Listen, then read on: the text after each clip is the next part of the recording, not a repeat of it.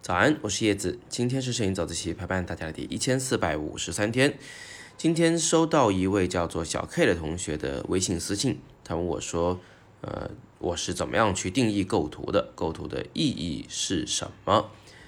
呃，这样的问题呢，好像我在前两天在重庆的摄影工作坊里面啊也回答过学员，不过学员提的提问是不太一样的。他问我说：“啊，如果我现在就要快速的啊。”这个入门学摄影，要学构图，那么你有没有办法告诉我一个很大的原则啊，很这个通用的一个法则啊，让我能够快速的入门？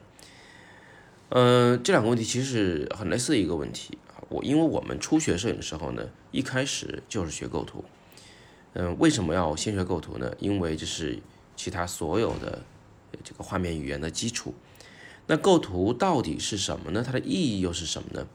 其实可以用一句话来总结，就是，啊，构图其实就是画面语言的组织。让人听起来可能觉得有点陌生啊，什么叫画面语言？其实你可以先把语言两个字提出来，把画面两个字去掉，你会发现它其实就是对语言的组织。如果是换到呃语文中，换到英语中，对语言的组织有一个专业的名词，就叫做语法。没错啊，摄影里呢也是类似的。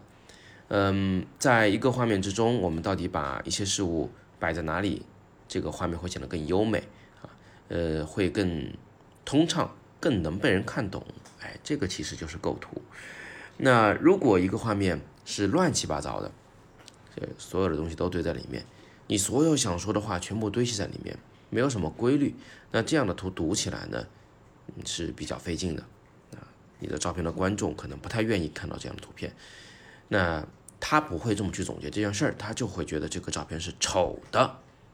但是如果一个画面里面所有的事物都啊有一种潜在的联系，有一种显而易见的规律啊，那么这样的画面，别人读起来呢就会觉得哇啊，我一看就基本上明白你要说什么了。说实话。啊，构图跟语法真的是很像啊，它呢就像是一个约定，是图片的作者就是摄影师和读图片的人就是观众啊，他们俩之间的一种默契的约定。我总不能自说自话吧？啊，我说的这个话，我吐了这个槽，我抒发的这个情感，总是要能被别人读懂才行。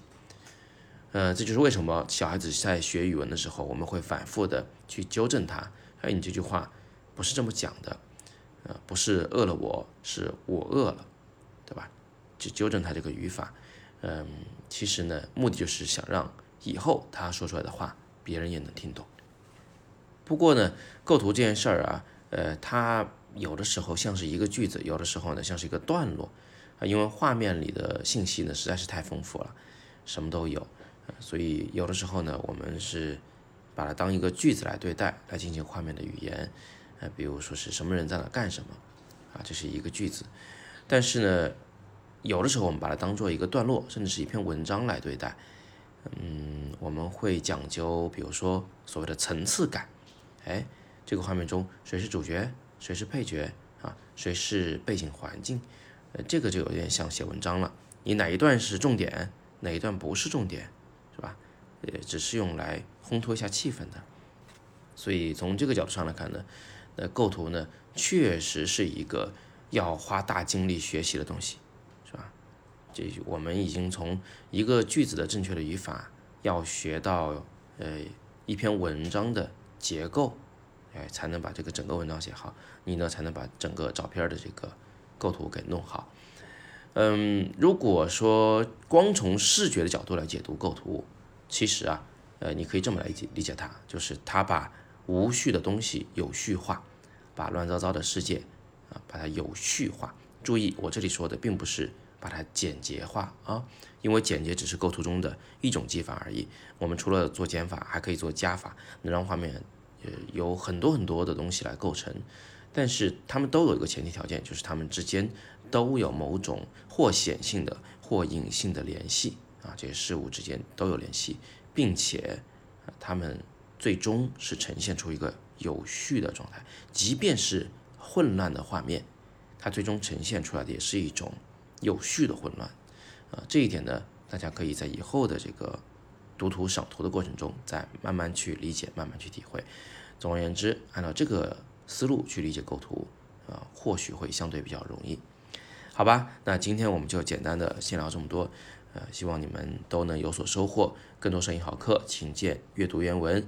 如果你想要这个听到我来回答你的问题啊，可以在这个我们的微信公众号“摄影早自习”的每一个帖子底部来问问题，我都会尽力的为你解答。另外呢，如果你想像这位小 K 同学一样，直接微信私信我问问题，那你可以加我的微信 K A T O Y E Z I，再加上数字零九。我再重复一次，K A T O Y E Z I 零九就是 Kato 叶子零九，这是我的微信号。呃，加我以后，如果你想入群，也可以跟我说，引友入群。今天是摄影早自习陪伴大家的第一千四百五十三天，我是叶子，每天早上六点半，微信公众号摄影早自习，不见不散。